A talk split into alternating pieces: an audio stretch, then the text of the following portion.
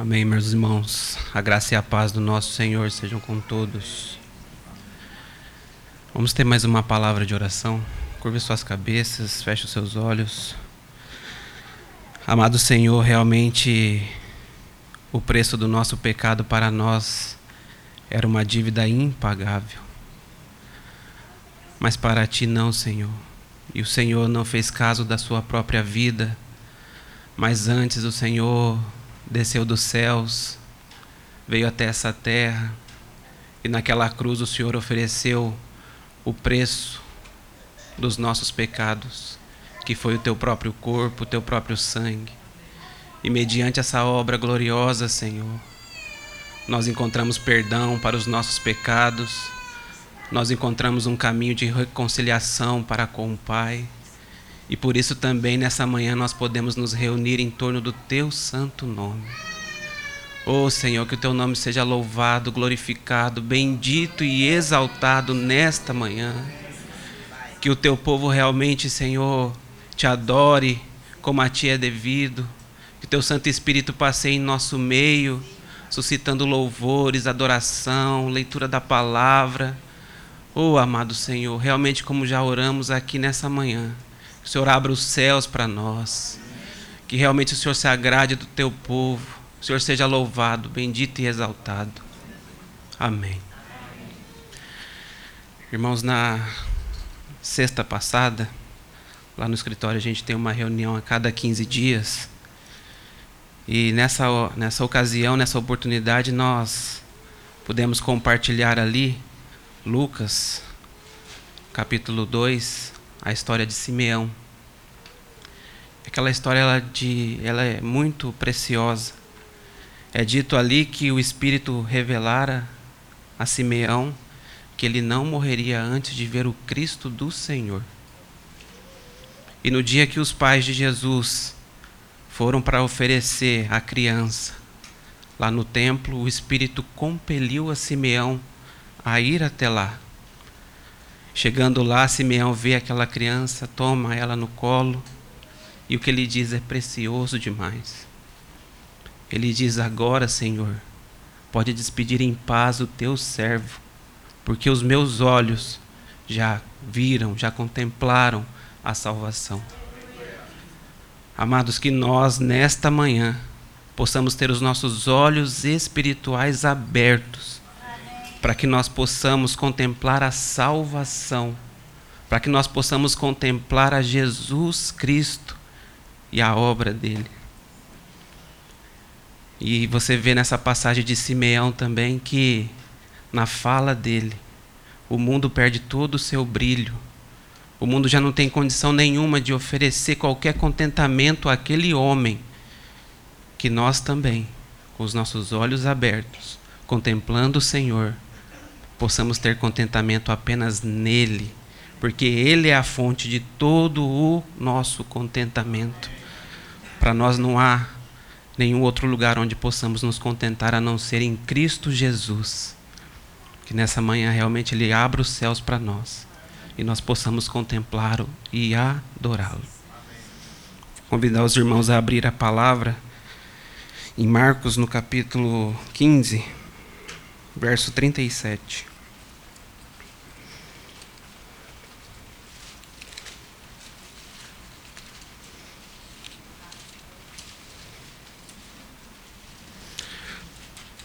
Marcos capítulo 15, o verso é o 37. A palavra do Senhor ela diz assim para nós: E Jesus, dando um grande brado, expirou. Igualmente a Marcos, Mateus também vai nos dizer o seguinte: E Jesus, clamando outra vez, com grande voz, rendeu o seu espírito. Agora o nosso texto base, João, capítulo 19, o verso é o 30.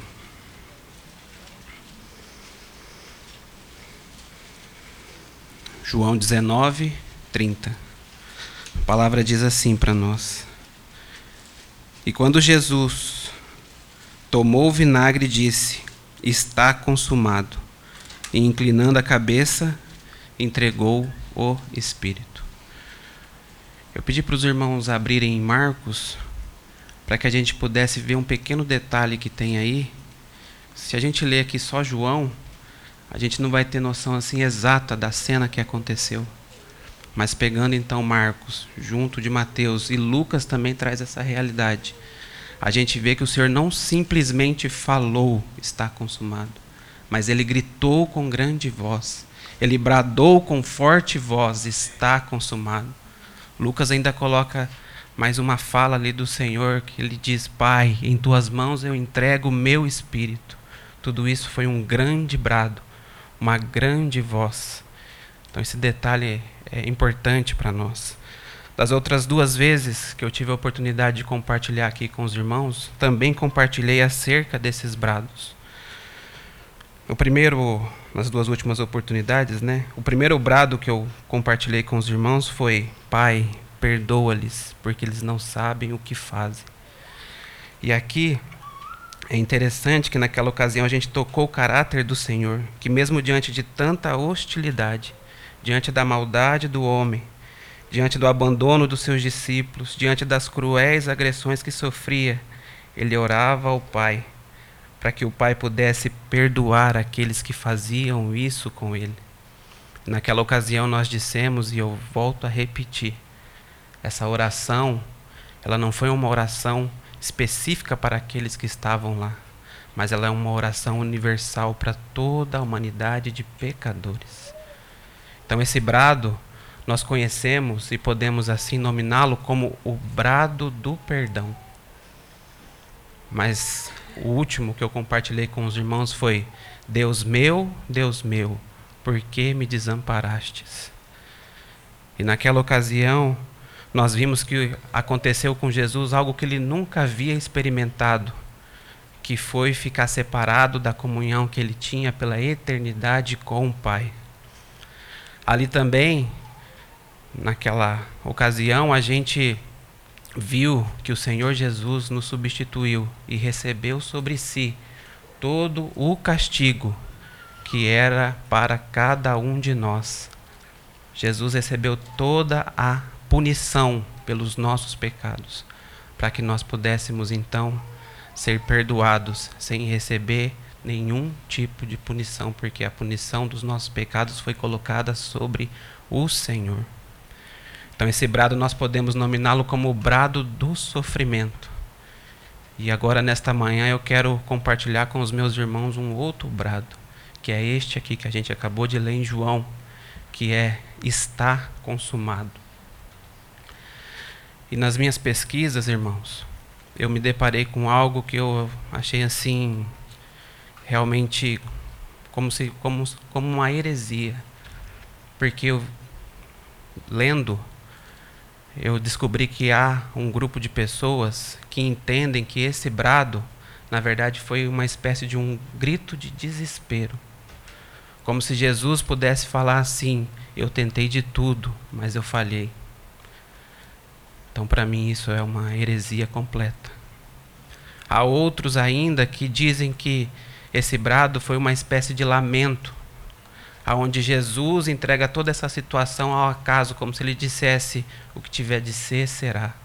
Como se ele tivesse tentado fazer de tudo e não tivesse conseguido.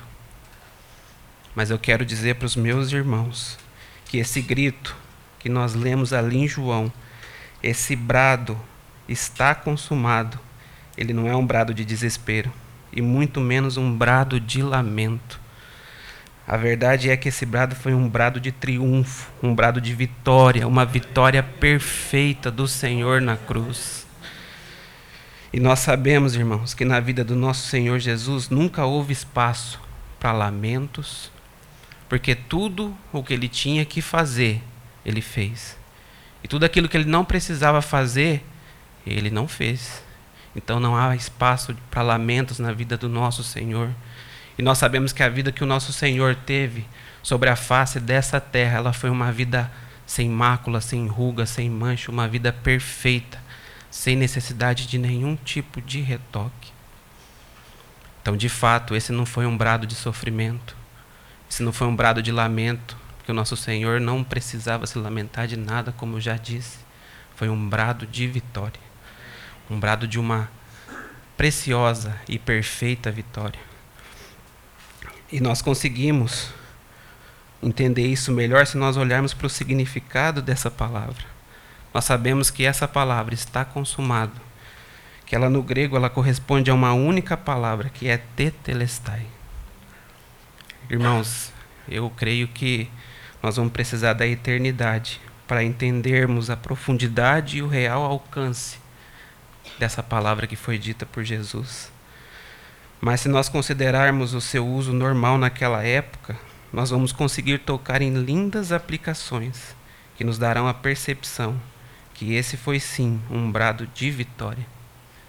E dentre alguns significados para essa palavra tetelestai, eu queria destacar aqui dois que me saltaram ao coração. O primeiro deles, essa palavra era usada por artistas, mais especificamente por pintores de quadros e quando ele julgava ter terminado a sua obra, ele dava um passo para trás para contemplar aquele quadro que ele havia feito. E vendo que não existia necessidade alguma de retoque ou de arrumar aqui ou ali, ele murmurava: Tetelestai, está completo, acabado. E eu creio que o nosso Senhor Jesus, como o mais hábil artista que já existiu, olhando para a sua obra-prima, aquilo que ele havia feito, ele viu que não tinha necessidade de retoque algum. E ele bradou na cruz: Tetelestai. Está consumada, é perfeita. Esse é o nosso Senhor. Uma outra aplicação para essa palavra que eu achei assim belíssima demais foi que naquela época os infratores da lei eles tinham uma espécie de uma ficha de prisão. Naquela ficha era colocada todas as acusações contra essas pessoas. E essa ficha se chamava escrito de dívida ou cédula de dívida. Depois de cumprirem a pena para aquilo que eles haviam feito, o juiz atualizava aquela ficha, riscava todas as condenações e bem no rodapé ele escrevia: Tetelestai. Está pago a dívida está paga.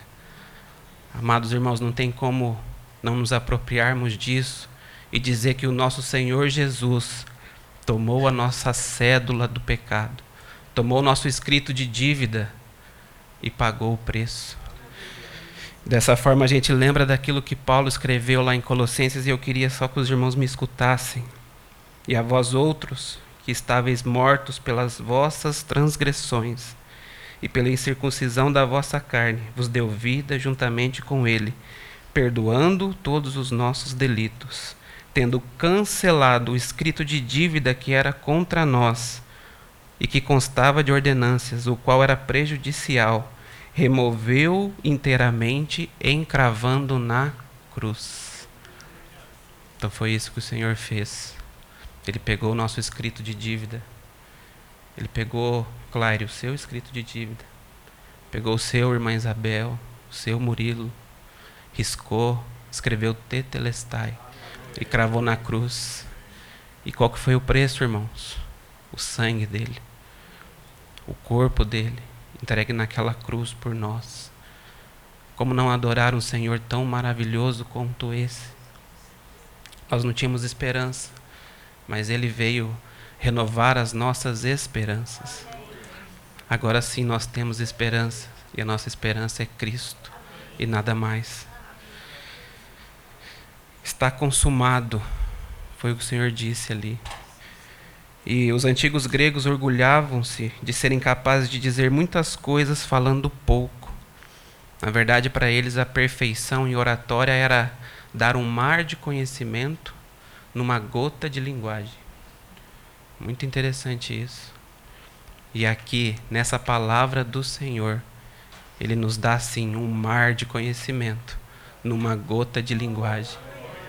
Está consumado, foi o que ele disse. Tetelestai.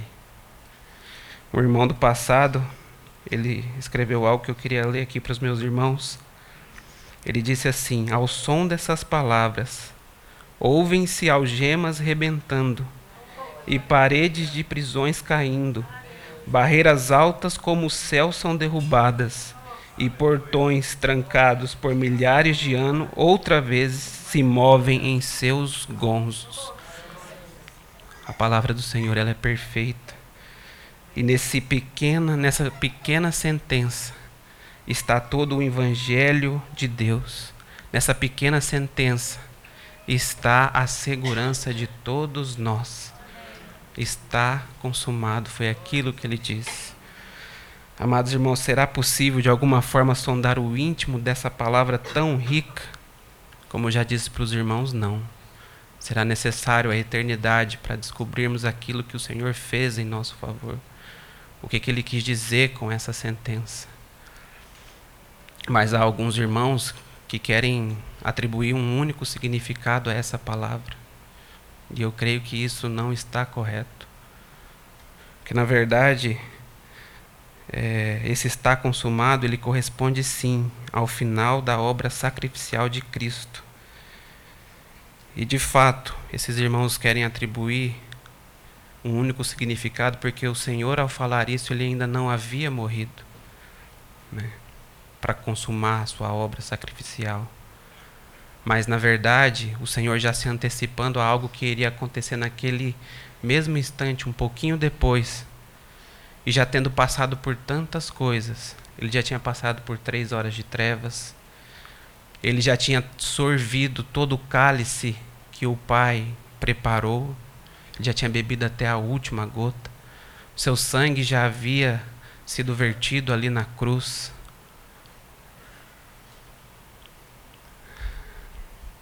É realmente maravilhoso. Ele já tinha sofrido todo o preço dos nossos pecados. Então ele já antevendo a sua morte, ele já antecipa e dá esse brado: está consumado. E como eu disse, ele não pode ser aplicado apenas a um único significado, ele é abrangente demais. A eternidade vai ser pouca para a gente poder compreender o significado dessas palavras de Cristo Jesus. Mas nós podemos tocar sim em alguns dos motivos pelos quais ela foi pronunciada. E é o que nós faremos agora. Quero tocar com os irmãos em alguns dos motivos pelos quais elas foram pronunciadas. E o primeiro motivo é o cumprimento de toda a profecia a respeito de sua encarnação e morte. Quando nós olhamos para o Antigo Testamento, nós vemos que há muitas, várias profecias sobre o nascimento de Jesus e a sua morte. As mais conhecidas são Isaías 7, 14, aonde fala ali a respeito do nascimento de Cristo através de uma virgem. Nós temos também Isaías 9:6 que fala do nascimento de Cristo, que é a luz para um povo que estava em trevas. A gente também já conhece Salmos 22 que de, de, detalha de forma surpreendente a morte de Cristo Jesus, com riqueza de detalhes. Temos também Isaías 53 que fala da morte de Cristo Jesus, o servo sofredor do Pai. Todas essas promessas, todas essas essas profecias, elas foram totalmente, cabalmente completas. Só que restava uma profecia ainda a se cumprir, que é a de Salmo 69, 21, que diz assim: Deram-me fel por mantimento, e na minha sede me deram a beber vinagre. E João nos diz que Cristo, tendo sede, ele, ele bradou, né? Tenho sede. Pronto. Toda a palavra profética foi cumprida, porque deram a beber para o nosso Senhor fel e vinagre. Então ele vendo que tudo sobre a sua encarnação e sobre a sua morte, todas as profecias que estavam completas, ele brada lá do alto da cruz: está consumado tudo, não restou nada. Isso prova a inerrância da palavra de Deus. Tudo que Deus diz vai acontecer. E aconteceu de fato e de verdade na vida do nosso Senhor Jesus Cristo. Então, por isso, ele brada: está consumado. E que segurança isso nos dá, né, irmãos? Porque temos ainda várias profecias a se cumprir. E nós sabemos que esse Deus ele não é homem para que minta, nem filho do homem para que se arrependa. Ele vai cumprir tudo aquilo que ele disse. Ele vai voltar, ele vai nos buscar e estaremos com ele pela eternidade. Que segurança absoluta que a palavra de Deus nos dá. Segundo ponto que eu queria mostrar para os irmãos, pelo qual o Senhor bradou lá na cruz, é o fim dos seus sofrimentos. Amados irmãos, desde que o Senhor Jesus nasceu aqui nessa terra, se encarnou, ele tem diante de si a cruz. Ele nasceu condenado à morte. E talvez passe na tua cabeça que nós também nascemos condenados à morte. Mas diferente do nosso Senhor Jesus, nós temos um véu posto sobre esse momento. Nós não sabemos quando, de que forma que vai acontecer, mas o Senhor Jesus, ele sabia, e ele tinha isso sempre diante de si. Ele falou várias vezes isso com os seus discípulos. Quando Nicodemo chegou para ele, ele falou da necessidade de ser levantado da terra para que pudesse atrair a muitos. Quando a mãe de Tiago João chegou para pedir um lugar especial para os seus filhos no reino vindouro, ele falou do cálice que ele precisava beber, ele falou do batismo que ele tinha que passar. Então, essa expectativa terrível da cruz estava sempre diante dos olhos dele. Ele vivia com isso diariamente. Então era um sofrimento, era uma angústia para ele. Tanto é que nós vemos lá no Getsemane ele suar sangue, na expectativa de não poder chegar naquela cruz, de morrer antes de tamanha agonia. E ele soa sangue, mas ele chegou naquela cruz. Ele foi açoitado, ele foi cuspido, foi colocado sobre ele uma coroa de espinhos. Bateram nele, machucaram demais ele, deram uma cruz pesada para que ele carregasse. Então, todo esse foi o sofrimento de Cristo Jesus. E ao chegar ao fim, ele brada: está consumado.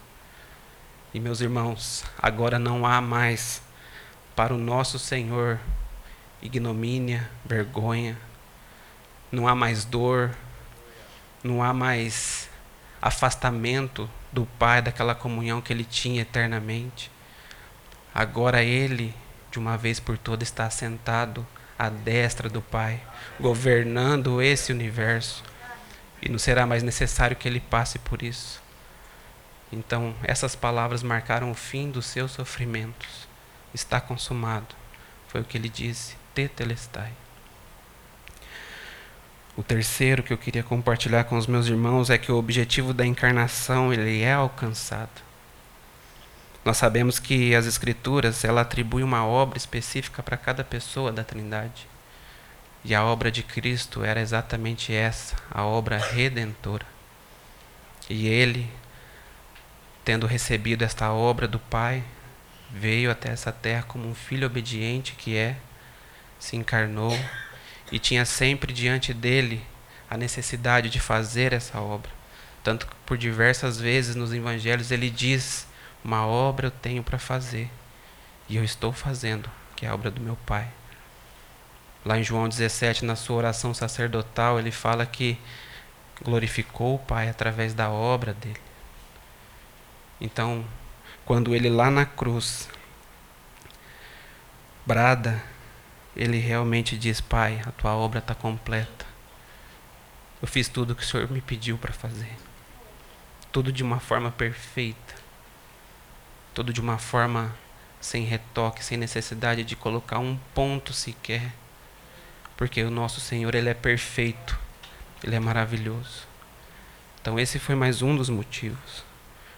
E um outro motivo que eu queria trazer aqui para os meus irmãos é a realização da expiação e o perdão dos nossos pecados.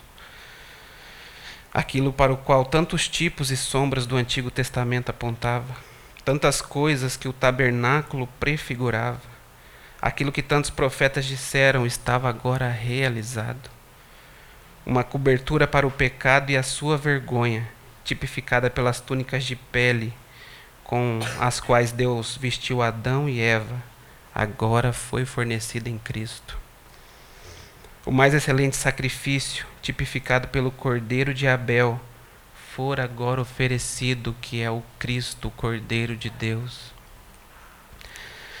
O filho unigênito e muito amado, tipificado pelo oferecimento de Isaac por Abraão, já havia agora sido posto sobre o altar, que é a cruz, o nosso Senhor Jesus. Uma proteção contra o anjo vingador, tipificada pelo sangue derramado do Cordeiro Pascal, era agora suprida na pessoa de Cristo Jesus. Todas as sombras, tudo aquilo que estava no Antigo Testamento apontado para Cristo foi de fato cumprido nele na sua obra. Ele é a realidade de todas as, aquilo que estava lá no Antigo Testamento. O cordeiro que era oferecido, o cordeiro perfeito, aquele sangue na verga da porta apontava para Cristo Jesus e o sangue dele que sobre nós nos livraria do vingador, do anjo vingador. Oh, meus irmãos, isso é é lindo demais. Como não adorar um Senhor tão maravilhoso quanto este? O cordeiro da oferta anual pelos pecados é agora substituído pelo legítimo Cordeiro de Deus, aquele que tira os pecados do mundo. A obra expiatória completa e o perdão dos nossos pecados totalmente provisionado. Tudo aquilo que um dia foi sombra agora é realidade na pessoa de Cristo Jesus. Se hoje nós podemos nos alegrar com a salvação que temos, com a esperança da vida eterna, é porque lá na cruz houve um grande brado: está consumado. Ainda mais um item, eu quero finalizar aqui. Um dos motivos pelo qual o Senhor bradou lá na cruz está consumado é a destruição também do poder de Satanás. Se a gente para um pouco para pensar e faz na nossa cabeça, monta ali uma cena da crucificação, aparentemente ali é uma cena de derrota.